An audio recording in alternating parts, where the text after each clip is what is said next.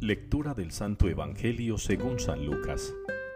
Cuando se cumplieron los días de la purificación según la ley de Moisés, los padres de Jesús lo llevaron a Jerusalén para presentarlo al Señor, de acuerdo con lo escrito en la ley del Señor.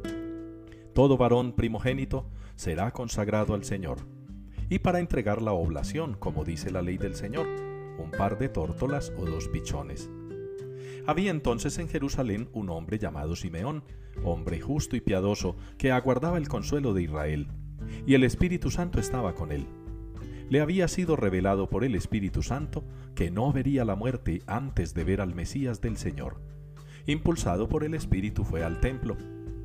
Y cuando entraban con el niño Jesús, sus padres, para cumplir con él lo acostumbrado según la ley, Simeón lo tomó en brazos y bendijo a Dios diciendo, Ahora, Señor, según tu promesa, puedes dejar a tu siervo irse en paz, porque mis ojos han visto a tu Salvador, a quien has presentado ante todos los pueblos, luz para alumbrar a las naciones y gloria de tu pueblo Israel. Su padre y su madre estaban admirados por lo que se decía del niño. Simeón los bendijo y dijo a María su madre, Este ha sido puesto para que muchos en Israel caigan y se levanten, y será como un signo de contradicción y a ti misma una espada te traspasará el alma, para que se pongan de manifiesto los pensamientos de muchos corazones. Había también una profetisa, Ana, hija de Fanuel de la tribu de Aser, ya muy avanzada en años. De joven había vivido siete años casada y luego viuda hasta los ochenta y cuatro. No se apartaba del templo, sirviendo a Dios con ayunos y oraciones noche y día. Presentándose en aquel momento, alababa también a Dios y hablaba del niño a todos los que aguardaban la liberación de Jerusalén. Y cuando cumplieron todo lo que prescribía la ley del Señor, se volvieron a Galilea, a su ciudad de Nazaret. El niño, por su parte, iba creciendo y robusteciéndose, lleno de sabiduría, y la gracia de Dios estaba con él. Palabra del Señor. El Señor Dios del universo, Él es el Rey de la Gloria. Con esta aclamación respondemos hoy en la liturgia al Salmo 23.